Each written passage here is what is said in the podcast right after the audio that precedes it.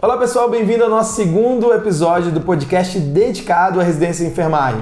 No primeiro podcast a gente falou muito sobre o que, que faz um residente, como que você entra na residência e enfermagem, quais são as residências que você pode escolher, que você pode fazer. E eu fiz ele junto com o professor Igor, que é preceptor de residência e é um dos nossos professores aqui. Então foi um podcast que ficou muito legal. Se você tem dúvidas gerais, até a gente recebeu uma série de feedbacks de pessoas que tiraram diversas dúvidas sobre o processo de residência, se esclareceram sobre muitas coisas sobre o processo nesse primeiro episódio. Foi muito bom, foi uma conversa muito bacana, muito direta que a gente teve para ajudar você a esclarecer o processo de preparação. Hoje eu estou aqui com o Vitor. O Vitor hoje ele tem algumas dúvidas aí sobre como que ele pode se preparar, que estratégia que ele pode utilizar para se preparar para a residência e eu vou tirar algumas dúvidas dele. Se apresenta aí pessoal, Vitor. Tudo bom, gente? É, meu nome é Vitor, eu sou aluno de enfermagem do curso do UniceuB aqui de Brasília. É, eu tenho hoje a honra de estar aqui na presença do Geda para poder tirar algumas dúvidas em relação às provas de residência.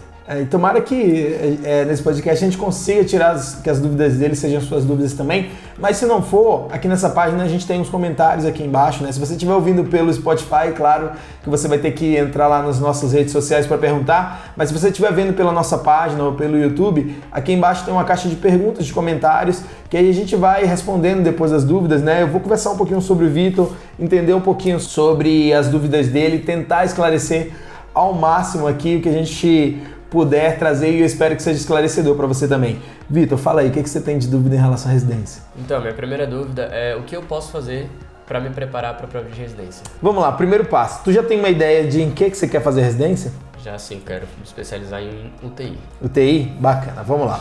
Então tu quer trabalhar com UTI. Eu vou te dar uma. Eu vou trabalhar com o exemplo do Vitor, mas você vai ver que são é, a gente se aplica para todos os tipos de residência no país hoje. A gente tem residência de saúde da mulher, residência de saúde do idoso, UTI, urgência emergência, cardiologia.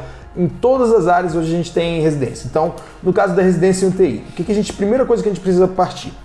Fazer uma análise, ver qual foi. É, você já tem uma ideia do lugar? Não precisa nem falar o lugar especificamente, Sim. mas você tem uma ideia já do lugar, né?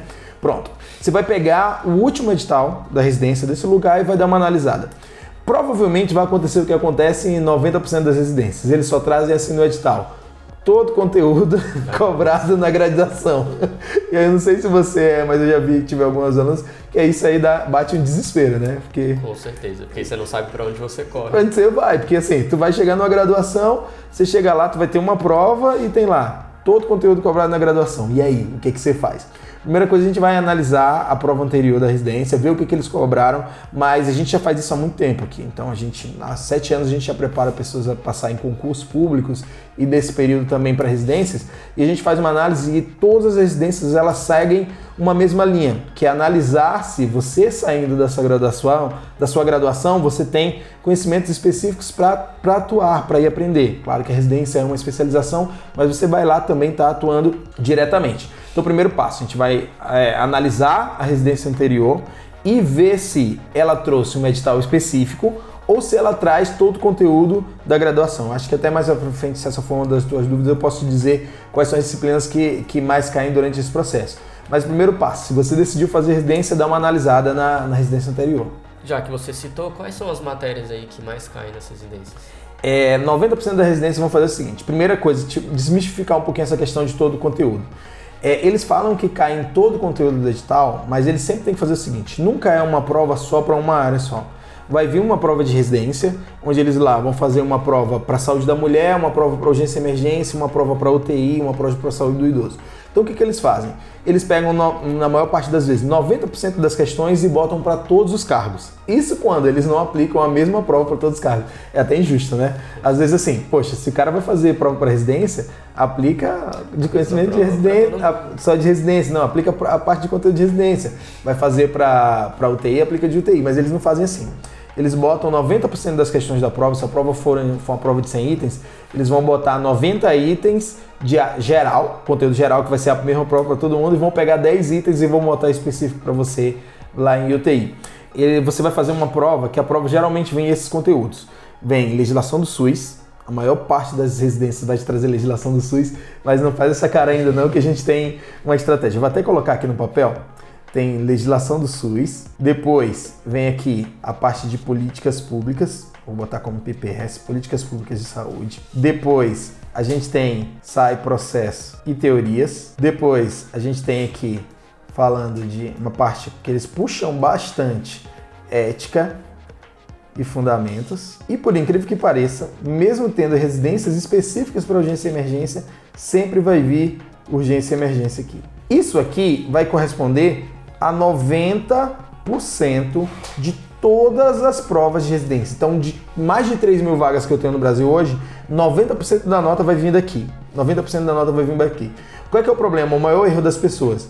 Quando ela chega lá, que ela lê todo o conteúdo da graduação, ela já parte querendo estudar tudo. Primeira coisa, primeiro passo, você vai ter que primeiro matar os conteúdos que mais caem, que são dentro dessas disciplinas. E na hora que eu falo SUS, assim, bate aquele desespero, que é, nossa, realmente SUS é muita coisa, mas tem três tópicos dentro de legislação do SUS, três, quatro tópicos, né? Eu vou botar três e meio aqui. Três tópicos dentro de legislação do SUS, que são os tópicos que são sempre cobrados, que você não pode ir para prova sem. Primeiro aqui dentro de legislação do SUS, óbvio, começar pela história. Começar pela história do SUS aqui. Por que a história do SUS? Vai te ajudar a raciocinar muitas questões, e eles sempre botam questões de história do SUS. Depois vem a base principal, que é a parte de Constituição Federal. E aí aqui a gente tem do artigo 194 ao artigo 200. A parte da saúde mesmo é do artigo 196 ao 200, mas você precisa pegar o 194 e o 195, porque sempre cai questão de prova ali quando está falando de seguridade e depois, principalmente aqui, as leis orgânicas da saúde. Por que, que eu falo que é, que é 8,5? Porque eu tenho 80-80 e depois eu tenho uma lei bem pequenininha, que é 8142, que são assuntos que sempre caem. E aqui você tem que dar uma atenção especial, porque, por exemplo, no caso da residência daqui do DF, 40% das questões vem em legislação do SUS, 40%. Então é como se tu pegasse uma prova, um bolo inteiro, quase metade do bolo daqui em legislação do SUS, e mais políticas públicas de saúde. E aqui dentro de políticas públicas cai a Política Nacional de Atenção Básica, a política de humanização, política de humanização, e muitas delas cai estratégia de saúde da família. Então, 40%, 50% da prova até já vi vão estar nesses dois tópicos, legislação do SUS, nesse iníciozinho de legislação do SUS até 8142 e na parte de políticas públicas de saúde. Então, é, é um item que você precisa focar. Segunda parte é, isso aqui é para saber se você entende o sistema, se você entende como que funciona a saúde no Brasil.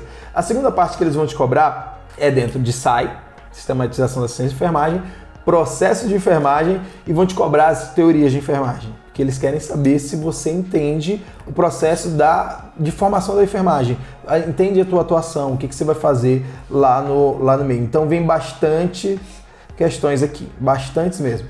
Depois eu tenho um núcleo aqui com ética, né? Que afinal de contas é, você vai responder atuando como enfermeiro. Eles precisam entender se você sabe a atuação do enfermeiro, se você sabe a atuação do técnico de enfermagem, do auxiliar. A parte de fundamentos. E fundamentos tem dois tópicos aqui que puxam muito: a parte de exame físico, as provas trazem, e os procedimentos de forma geral. E por último, sempre a parte de urgência e emergência vem. E tem um tópico que eu deixei por último, só para você conseguir lembrar, porque geralmente quando a gente fala, a última coisa que a gente lembra é que a gente. Você não pode ir para fazer nenhuma, desde o ano passado, nenhuma prova de residência sem estar tá dominando segurança do paciente. É um tópico que está muito em voga, tanto em concursos públicos em residência, eles puxam bastante aqui em segurança do paciente. E aqui, principalmente, você vai pegar o Manual do Core em São Paulo, que fala sobre os 10 passos de segurança do paciente. Vai pegar uma série de, de coisas, tem que ir memorizado a parte de segurança do paciente. Então, esse aqui é o núcleo do que estuda. Eu sei que ele, do, do que você vai precisar. Eles falam que é a prova inteira, mas esses são os seis eixos, assim, que são os seis principais que você tem que ir para sua prova. E beleza. Eu deixo para fazer a prova depois que eu terminar a graduação ou já é bom ir fazendo para me adaptar? Cara, é o, é o erro de todo mundo a pessoa deixa para fazer depois da graduação e acaba que se depara com uma coisa que é totalmente diferente. Porque, primeiro, se preparar para residência é totalmente diferente de se preparar para uma prova da graduação. Porque na prova da graduação, vamos lá, tu vai ter dois, três capítulos ali.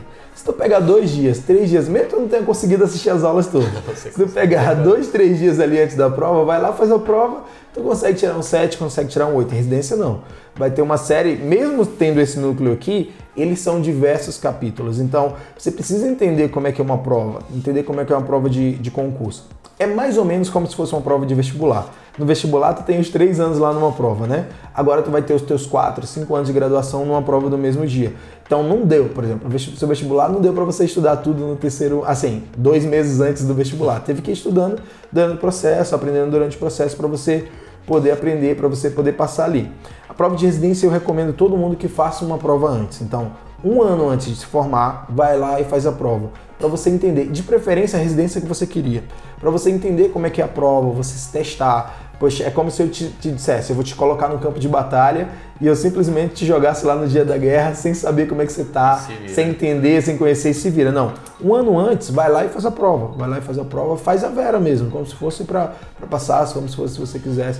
É, controlando o tempo, controlando o conteúdo, porque aí essa prova te dá um norte do que você precisa melhorar para o ano seguinte, que vai ser o teu ano definitivo, né? Da sua aprovação aí. Uh, e o que, que eu posso fazer durante a graduação para me preparar melhor? Eu tenho uma estratégia para quem está se graduando, para quem está estudando, que é o seguinte: estuda agora para disciplinas da tua faculdade como se estivesse estudando para a prova.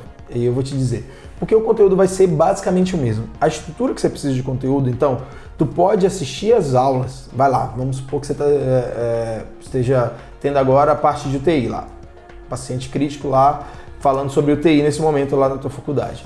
É esse conteúdo que vai cair na faculdade. Só que qual é o erro? As pessoas não utilizam esse tempo agora da graduação já pensando na residência. Primeiro, a residência você sabe que você fazendo a residência te diferencia de todo mundo, né? Tipo assim, o mercado hoje está dividido entre quem fez residência e quem não fez residência. Quem fez residência vai contratado muito mais rápido, consegue promoções muito mais rápido, porque o mercado já sabe que se você fez residência, você, foi muito bem preparado durante esse processo. Então, a partir de agora, comece a se preparar assim vou fazer uma, vou estudar UTI na faculdade, começa a estudar ela. O que, que eu te recomendo? É, pega questões de concurso, estudou um conteúdo lá, tira um dia na semana para olhar como que aquele conteúdo é cobrado em provas de residência e em questões de concurso. Tu pode pegar questões de concurso e responder sobre aquilo. Vamos supor, por exemplo, tu está tendo uma aula sobre ventilação mecânica. Dá uma olhada como aquilo ali é cobrado em concurso público. Para cada um daqueles tópicos e, se puder, já vai fazendo um mapa mental. Porque um dos desafios para chegar na reta final é, de residência é esse processo de revisão final. Se tu já for produzindo mapas mentais, questões, exercícios, no ano da tua prova, aquilo ali vai ser algo que tu só vai ter que refinar por questões. Porque a teoria você já pegou agora na graduação, a teoria no ponto do que vai cair na tua prova. Então, na reta final, tu só vai ter que refinar com revisão e com questão. Então, estuda agora como se tu já estivesse estudando para a prova de residência vai te dar um foco, vai te ajudar e com certeza você vai tirar 10 aí nas provas da faculdade. porque tu vai estar tá fazendo uma complementação ali no, do teu processo de preparação. Né? É, e tem alguma diferença de eu me preparar para uma prova de instituição pública ou privada? Sim. Quando a gente está falando de residência, a gente tem três tipos de instituição. Tem instituições filantrópicas, instituições particulares e instituições públicas. 90% das vagas estão em instituições públicas, mas tem uma diferençazinha assim. Quando eu estou falando das instituições públicas, a maior parte da prova vai vir saúde pública, é, os programas e a parte de políticas públicas de saúde. Então, tu vai ter muita legislação do SUS, muitas políticas públicas de saúde. Já as residências particulares, que são menos no mercado, mas são residências muito boas. Aí eu estou falando é, particulares e filantrópicos, estou falando de Sofia Feldman, Sírio Libanês, Hospital do Coração elas são muito mais puxadas sobre aquilo que você vai trabalhar no dia a dia. Então, se tu for fazer uma, uma residência em cardiologia no Hospital do Coração, a tua prova vai ser muito mais puxada para o conteúdo de cardiologia. É, vai vir a parte de SUS e, e, e políticas públicas? Vai. Eles sempre colocam, é, só que num, numa proporção muito menor.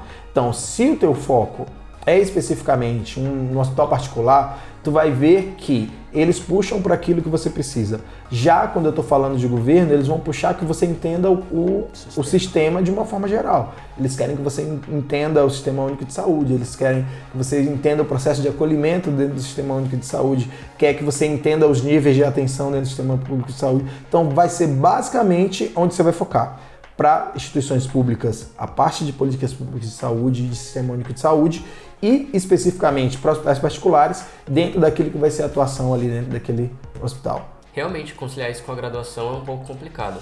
Quais técnicas eu posso aplicar no meu dia a dia para eu poder ter um melhor desempenho lá na prova? É, a gente tem eu especialmente eu sou especialista em técnicas de estudo de aprendizado acelerado. O que, que eu fiz? Eu estudei a forma como as pessoas aprenderiam mais rápido para passar em concurso, para passar em residência. E eu vou te dar uma série de técnicas, primeiro, de como tu pode organizar esse material, porque você não pode pegar essa disciplina e pegar uma disciplina e estudar, ah, vou escolher uma disciplina dessa e vou zerar, não. Tem toda uma sequência de conhecimento que você precisa seguir, que eu costumo chamar de estudo por eixos e fases. É, e uma série de técnicas para melhorar a memorização, concentração. A gente vai fazer assim, a gente vai fazer um outro vídeo falando sobre isso, a gente pode até fazer agora, pra, porque esse vídeo está ficando muito longo, né? O pessoal está esperando ali.